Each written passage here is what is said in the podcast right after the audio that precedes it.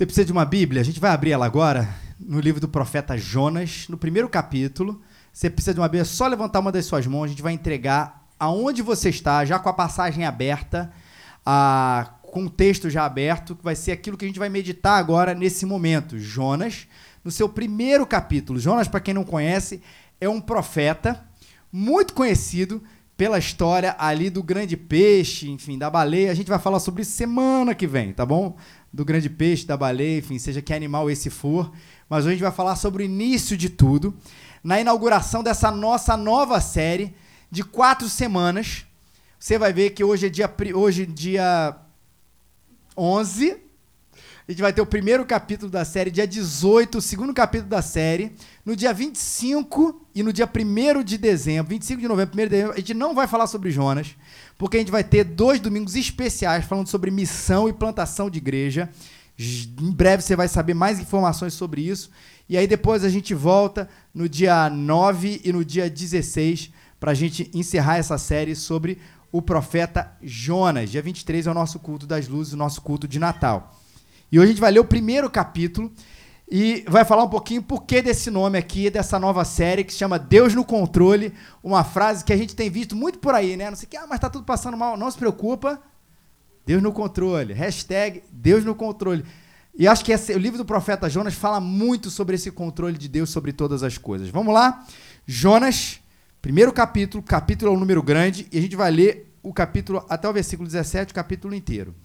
A palavra do Senhor veio a Jonas, filho de Amitai: Vai agora à grande cidade de Nínive e prega contra ela, porque a sua maldade subiu até mim.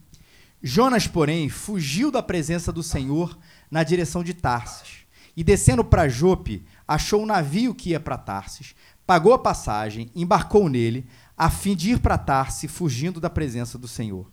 Mas o Senhor enviou um forte vento sobre o mar, e caiu uma tempestade violenta, de modo que o navio estava a ponto de se despedaçar. Então os marinheiros tiveram tanto medo que cada um clamou ao seu Deus. E atiraram a carga do navio no mar para deixá-lo mais leve.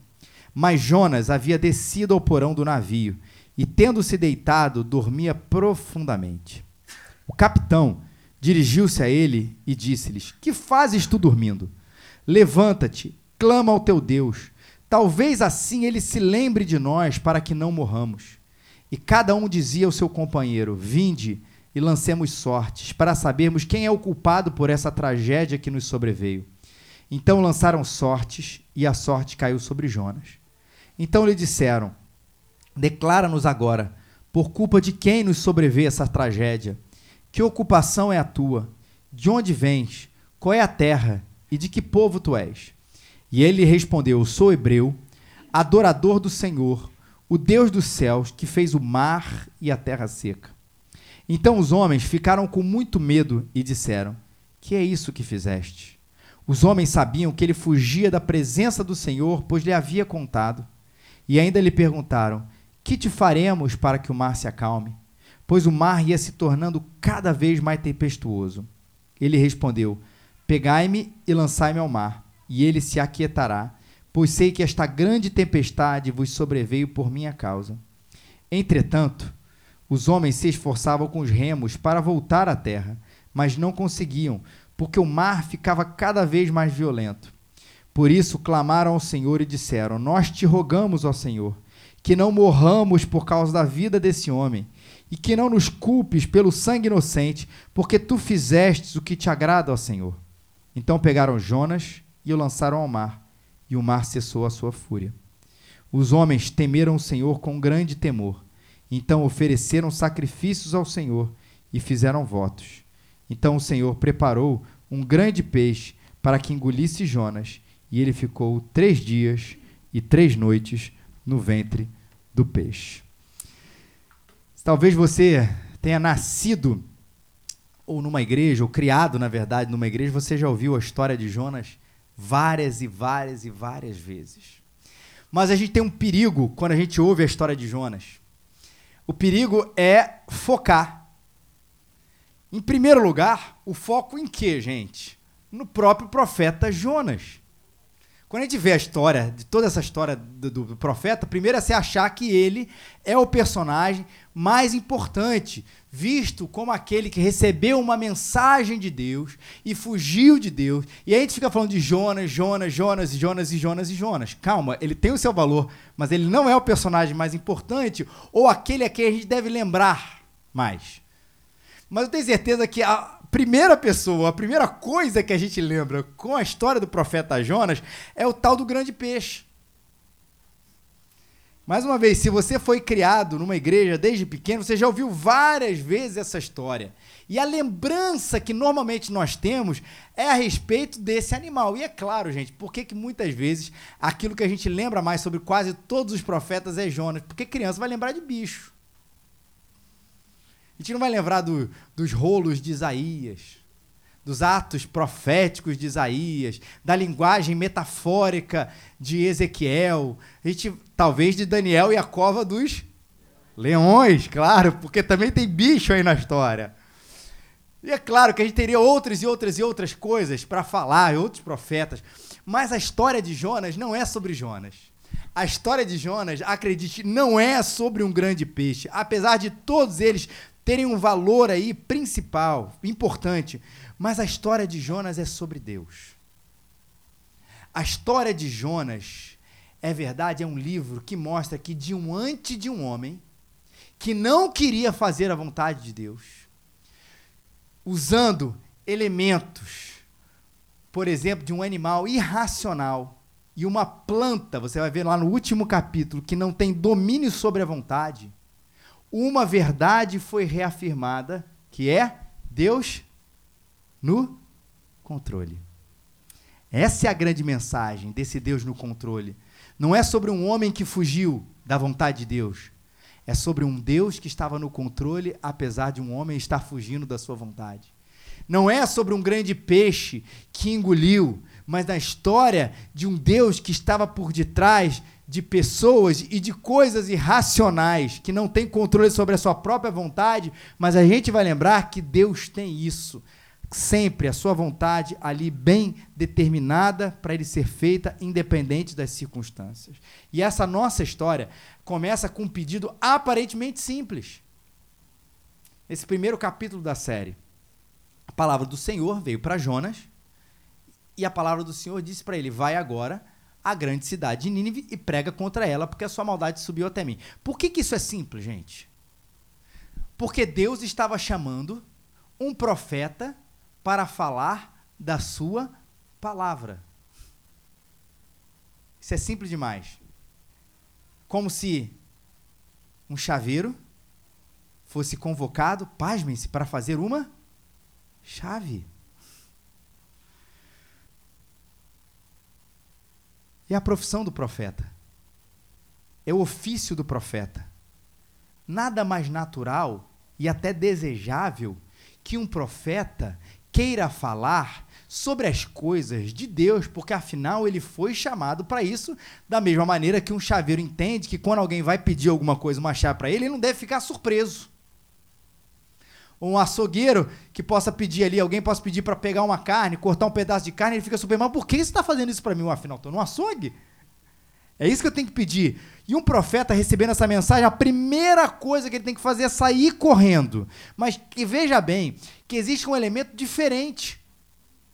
Vai até a cidade de Nínive e vai pregar contra ela por causa da sua maldade. Nínive era uma cidade, no seu tempo, conhecida pelas suas enormes atrocidades. Existe um outro profeta, esse menos conhecido do que Jonas, mas que escreveu até mais coisas do que ele, chamado Naum. E esse profeta Naum vai falar, vai descrever, às vezes com mais detalhes, porque Nínive era uma cidade tão cruel. Olha como é que ele chama ela. Ai da cidade, Naum capítulo 3, versículo 1. Ai dessa cidade sanguinária, repleta de fraudes, cheias de roubos, sempre fazendo as suas vítimas. Uma cidade conhecida por isso. Na 134, tudo por causa do desejo desenfreado de uma prostituta sedutora, mestra de feitiçarias, que escravizou nações com a sua prostituição e povos com a sua feitiçaria. Não está falando de uma pessoa, está falando de uma nação. Essa era Nínive. Uma cidade conhecida pela sua idolatria, pela sua brutalidade. Em um momento, Deus diz: basta. Basta. A maldade de Nínive chegou até mim. Mas olha que interessante. Que tipo de basta era esse? Não era a destruição de Nínive. Porque Deus estava no controle de todas as coisas. Era a misericórdia. Era a restauração que ia dar um basta nessa situação de Nínive. Deus não iria destruí-la, porque ele já sabia de todas as coisas, mas Deus ia, Deus ia restaurá-la na medida em que as, ele ia promover arrependimento no coração daquela cidade. E Jonas não gostou disso. Olha que interessante. Jonas não gostou que a cidade fosse se arrepender. Sabe por quê? Jonas queria sangue. Jonas queria que Deus destruísse a cidade. Você não viu esse nesse capítulo, mas no capítulo 4, versículo 12, ele fala isso. Então orou ao Senhor e disse: Senhor, não foi isso que eu disse quando eu estava na minha terra? Por isso é que eu fugi depressa para Tarsis. Por isso que ele foge da vontade de Deus. Pois eu sabia que, de, que és Deus, compassivo, misericordioso, paciente, cheio de amor e que te arrependes do mal. Ou seja, Deus sabia tanto que, que Deus era. Jonas sabia tanto que Deus era misericordioso, que ele podia e que ele iria restaurar Nínive, que ele não queria lá pregar para eles. O que ele queria era a destruição daquilo. Provavelmente porque era um homem sanguinário, ou teve um, ali o seu, a sua raiva aflorada naquele momento, porque era um nacionalista também, muitas vezes. Ele queria que Deus fosse misericordioso com quem? Com ele. Não queria que Deus fosse misericordioso com outra cidade. E aí o que, que ele faz diante disso? Ele foge da tarefa que aparentemente é simples, mas não era simples porque o coração de Jonas era um coração humano. Contaminado pelos nossos erros, pelos nossos pecados, sabendo que Deus seria misericordioso com aquela população, ele falou assim: não, eu prefiro fugir da vontade de Deus, não pregar para eles, do que ver aquela cidade restaurada por um Deus que é compassivo e é misericordioso. Só que aí Jonas faz um plano maravilhoso, né? Nínive fica para a direita, eu vou para a esquerda. Nínive fica para o norte, eu vou para o sul. Eu vou fugir completamente da vontade de Deus e ha, não vou deixar que o plano dele se concretize. Só qual é o nome da nossa série? Deus no controle. Aí vem aquela pergunta que até que o Lucas mencionou um pouquinho aqui na hora da ministração do louvor. Como é que é essa história de fugir da presença de Deus? Como é que é isso de brincar de pique-esconde com um Deus que conhece cada canto do universo? É que nem brincar de pique-esconde com nossos filhos pequenos. Todos nós moramos aqui em mansões de 5 mil metros quadrados. E eles brincam de pique-esconde com a gente. E aí você fala, tô indo. Aí ele já começa a rir. E aí ele esconde a cabeça. Aí tem o corpo inteiro ali no meio da sala, balançando. Quando você deu aquele primeiro passo, ele já, já aparece para você. Porque ele foi se esconder de você. É fácil a gente achar os nossos filhos. A gente sabe todo o canto da nossa casa, que nem é tão grande assim. E a gente sabe que é impossível que eles se escondam da gente nesse ambiente pequeno. Lembra disso? Diante de Deus, o universo é muito menor que a nossa casa. E diante de Deus, é mais provável que eu não ache meu filho na minha casa do que eu tentar de fato ser bem-sucedido em me esconder de Deus nesse grande universo. Porque é impossível, absolutamente se possível, fugir da sua presença, daquele que criou o mar e a sua imensidão, daquele que criou as estrelas e sabe o nome de cada uma delas. Ao ponto de Salmo 139, Davi, um grande homem de Deus, ele se derramar na presença de Deus dizendo o seguinte: Ah, Senhor, para onde eu me ausentarei do teu espírito? Para onde eu fugirei da tua presença? Se eu subir aos céus, lá tu estás. Se eu fizer a minha cama nas maiores profundezas, tu lá estás também. Se eu tomar as asas da alvorada, se habitar nas extremidades do mar, nesse pique-esconde aqui, ainda ali a tua mão me guiará e a tua mão direita me sustentará. Não havia como fugir da presença, afinal ele estava no controle sempre, mesmo quando as pessoas o desobedecem, Deus está no controle. E ele estava no controle.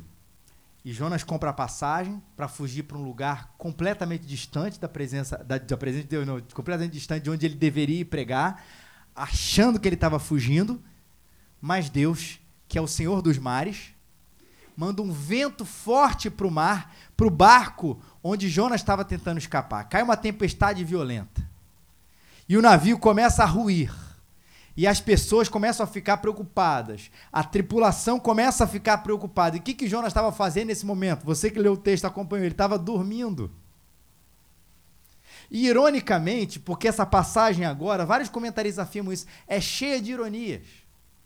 Jonas, que era um homem que dizia que confiava em Deus, que acreditava em Deus, foi dormir. E que, que o capitão do navio, que era um pagão, uma pessoa que não acreditava em Deus, chamou ele para fazer? Que fazes tu dormindo? Levanta-te, clama ao teu Deus. Talvez assim ele lembre de nós para que não morramos. O capitão que não tinha o temor de Deus, que não conhecia Deus, chama um profeta para orar. Olha que ironia aqui. Está acontecendo uma situação terrível. Ô Jonas, coloca o teu joelho no chão e começa a orar. Eu não acredito muito nesse seu Deus, mas bota o seu joelho no chão e começa a orar, porque talvez ele mude essa sorte, mude essa história toda. Essa é a primeira ironia. A segunda ironia no texto é que o capitão chama ele também para que um profeta tenha compaixão das pessoas. Talvez assim ele se lembre de nós para que nós não morramos. Jonas, tenha compaixão aqui. Clama ao seu Deus para que a gente não morra, porque ele estava ali dormindo num sinal de indiferença ou de esquecimento, ou seja lá do que for. Enquanto Jonas dormia, o capitão estava mostrando a sua compaixão. E numa maneira inusitada, mas bastante comum naquela época, eles lançam sorte para saber de quem fato era o culpado. Isso era comum lá no Antigo Testamento, na primeira parte ali, no livro, até o livro de Atos isso acontecia. E Deus estava no controle até dessas coisas. E ele mostra que o culpado era Jonas. E aí tem mais uma ironia no texto. Versículo 9. Ele respondeu: Eu sou hebreu. Olha, olha, olha é, Jonas batendo no peito para dizer quem ele era. Eu sou hebreu, adorador do Senhor, o Deus dos céus, que fez o mar e a terra seca. Então os homens ficaram com muito medo e disseram: Que é isso que fizeste? Os homens sabiam que ele fugia da presença do Senhor, pois havia lhe contado. Olha que ironia aqui. Porque na hora de se perguntar quem ele era, ele disse: Eu sou hebreu, adorador de Deus, eu sei que ele criou os céus, o, mal, o mar e a terra. Mas na hora que eles lançaram a sorte, quem era o culpado? Não eram os pagãos, não eram aquelas pessoas que não criam em Deus que estavam ali no barco, mas aquele hebreu, aquele adorador de Deus, sabia que Deus criou os céus e a terra, que confessava a sua, a sua fé, foi aquele que era o responsável por aquele desastre ali no meio do mar. Ou seja, quem devia temer foi o responsável pelo desastre. Quem devia temer foi o responsável pela desobediência. E não o capitão. E onde é que estava o verdadeiro temor de quem precisa obedecer, gente? Se Deus é digno de toda a nossa adoração, se Ele está acima de tudo, se Ele fez o mar e Ele fez a terra seca, a gente precisa estar em temor diante dele, não apenas professando: eu sou hebreu, adorador, eu creio naquele que criou os céus, o mar, a terra seca, as estrelas, tudo que é. Não, eu preciso estar vivendo numa vida de obediência. E aí sim a gente chega nesse ponto tão importante aqui dessa história. Do que, que adianta a nossa confissão, a nossa declaração de fé, se ela não segue de fato o nosso coração? O que, que adianta a gente reafirmar um Deus soberano, um Deus que é Senhor, um Deus que é Salvador, e ao invés de confiarmos, a gente está desobedecendo? que ao invés da gente estar descansando porque ele está no controle, a gente está se preocupando o tempo inteiro. Que ao invés de estarmos orando, a gente está se escondendo, mas na hora de bater no peito a gente fala da nossa confissão de fé. Sim, eu creio em Jesus. Mas quem dá a lição para a gente são os capitães do nosso tempo. São os marinheiros do nosso tempo. Que mesmo sem crer em Deus, fala assim: dobra o seu joelho. Cara, você desobedeceu. Tem compaixão de nós. Eu creio, gente, que é no momento da maior dúvida e das maiores crises e dos maiores desafios e dos maiores desafios para o nosso coração, como foi para Jonas, porque ele não queria fazer a vontade de Deus, que a gente tem que mostrar que a nossa confissão não é apenas algo que os nossos lábios professam, mas é alguma coisa que o nosso coração crê de fato porque afinal ele está no controle de todas as coisas. Se ele mandou eu pregar, que eu pregue. Se ele vai ser misericordioso, graças a Deus. Se ele mandou eu orar, que eu ore. Se ele mandou eu confiar, que eu confie. Se ele mandou obedecer, que eu obedeça. Porque se ele está no controle, não é apenas para fazer, a, não é para fazer a minha vontade, mas para fazer a sua vontade. E o texto termina com o sacrifício de Jonas. Eles pegaram Jonas, viram que Jonas era o culpado, lançam ele no mar. O que, que a Bíblia diz? Que o mar cessa a sua fúria. E os homens temeram o Senhor com grande temor, ofereceram sacrifícios ao Senhor e fizeram votos. E o Senhor preparou um grande peixe para que engolisse Jonas, e ele ficou três dias e três noites no ventre do peixe. Olha que paralelo interessante. Porque toda a Bíblia aponta para quem? Para Jesus. Aquele homem, aqueles homens, para não morrerem, jogam Jonas no mar. O mar cessa sua fúria. E o homem fica, e esse homem, esse profeta, fica três dias e três noites no ventre do peixe. Para que os homens fossem salvos, aquele que causou todo o erro Jonas foi sacrificado. Não é isso? Quem foi sacrificado foi um culpado. Aquele que causou o erro foi o culpado, foi jogado ao ar, lançado ao mar, e a fúria do mar se cessou naquele momento. E olha como é que isso aponta para Jesus, ou aponta para o fato de Jesus ser muito melhor do que Jonas. Jonas é o culpado e é lançado no mar para salvar os seus amigos inocentes daquela tragédia. Não eram gente inocente, mas daquela tragédia. E o que, que Jesus faz? Jesus, o inocente, se lança na cruz para salvar os seus amigos culpados pelo pecado. Não foi para salvar eles apenas de um naufrágio. Não foi salvar de uma ocasião estanque.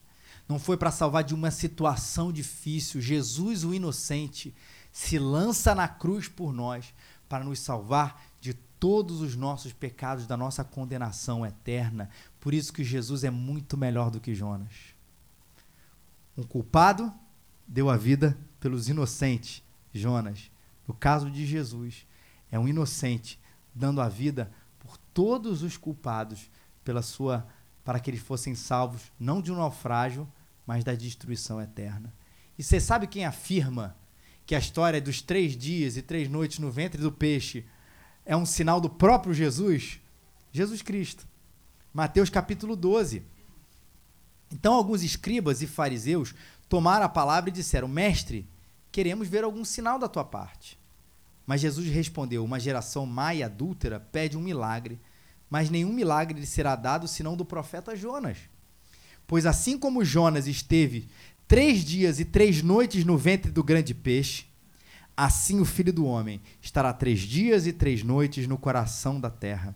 Os habitantes de Nínive se levantarão no juízo contra a geração e a condenarão, pois se arrependeram com a pregação de Jonas.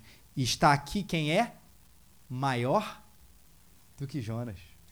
Foi o próprio Jesus que fez esse paralelo aqui pra gente. De que ele, assim como aconteceu com Jonas, assim aconteceu com ele. Só que Jesus é muito maior do que ele, por causa daquilo que ele nos salva, não de um desastre, mas ele nos dá a vida eterna, nos salvando do desastre eterno. Mas, meus queridos, esse Jesus, que está no controle de tudo, pode nos salvar dessa grande tempestade, ou da maior tempestade que é estar fora da presença de Deus. Como é bom confiar nele. E a nossa relação de confiança precisa ser tão grande ao ponto dessa afirmação tão dita nos nossos dias, em forma até de hashtag Deus no controle, não seja apenas como a confissão de Jonas aqui. Eu sou hebreu, adorador, e creio naquele que criou o mar, os céus e a terra, seja algo que saia do fundo do nosso coração. Deus está no controle. Lembre-se de duas coisas. A primeira delas, que Deus usa todas as coisas. Deus usa pessoas que não creem nele. Deus usa ventos. Deus usa grandes peixes. Deus usa lançar sortes. Esse todo esse texto, esse primeiro capítulo vai mostrar isso. Que às vezes para a gente acreditar que Deus está no controle, as circunstâncias têm que ser favoráveis a nós. Não é isso. E Jonas prova isso para a gente. Ah, eu acredito que Deus está no controle. Sabe por quê? Eu dei o primeiro passo, deu certo. Deu o segundo passo, deu certo. Deu o terceiro passo, deu certo. Deu o quarto passo, deu certo. Que bom. Deus estava no controle. Graças a Deus quando coisas assim acontecem. Particularmente, eu até prefiro.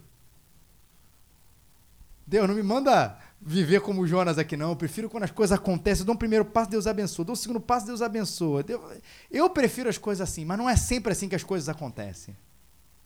E a gente não pode começar a acreditar que Deus está no controle de acordo com o nosso planejamento ou de acordo com as possibilidades. Ih, a coisa deu errado, mas que bom que temos fulano, ciclano, as circunstâncias favoráveis, o dinheiro está no banco, o Brasil está assim, o Rio de Janeiro está assim, fulano de tal é meu amigo. Que bom, a gente olha para as circunstâncias e fala assim, Deus está no controle.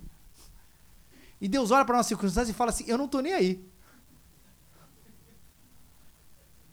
Se precisar que um peixe engula um profeta, eu faço. Se precisar que um pessoas que nem tem temor de Deus no coração chamem você para orar, chamem você para o arrependimento, ele vai fazer. Se ele precisar que um vento aconteça no meio do deserto, se o mar aconteça no meio do deserto, se o sertão vire mar e o mar vire sertão, ele faz.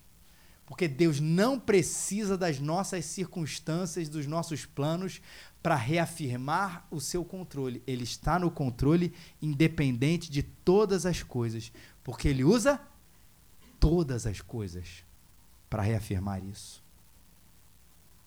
É até interessante, eu botei entre aspas até aqui no meu esboço. Deus move as pessoas erradas para reafirmar o seu controle. Errada porque é a nossa perspectiva, né? De Deus nunca é. Mas aquelas pessoas que a gente nem imaginava, Deus move para reafirmar o seu controle. Quando a gente acha que o que não se move é o que poderia nos ajudar, a gente vê que o que se move, o que move, que ele move o que não se move, que ele faz o que não pode ser feito e que ele faz o inusitado acontecer para reafirmar de que Ele está no controle. Lembre-se, Deus usa todas as coisas. E em segundo, nada pode resistir à sua vontade. Um grande profeta como Jonas, homem de Deus, não pode resistir à sua vontade. Um grande problema, por maior que ele seja, não pode resistir à vontade de Deus. Gente crente não pode resistir à vontade de Deus. Gente não crente não pode resistir à vontade de Deus. Nem a nossa própria desobediência pode fazer com que a vontade de Deus não possa acontecer, porque ele não depende de nós. Deus está no controle. Que a gente creia assim e que Ele nos abençoe. Amém.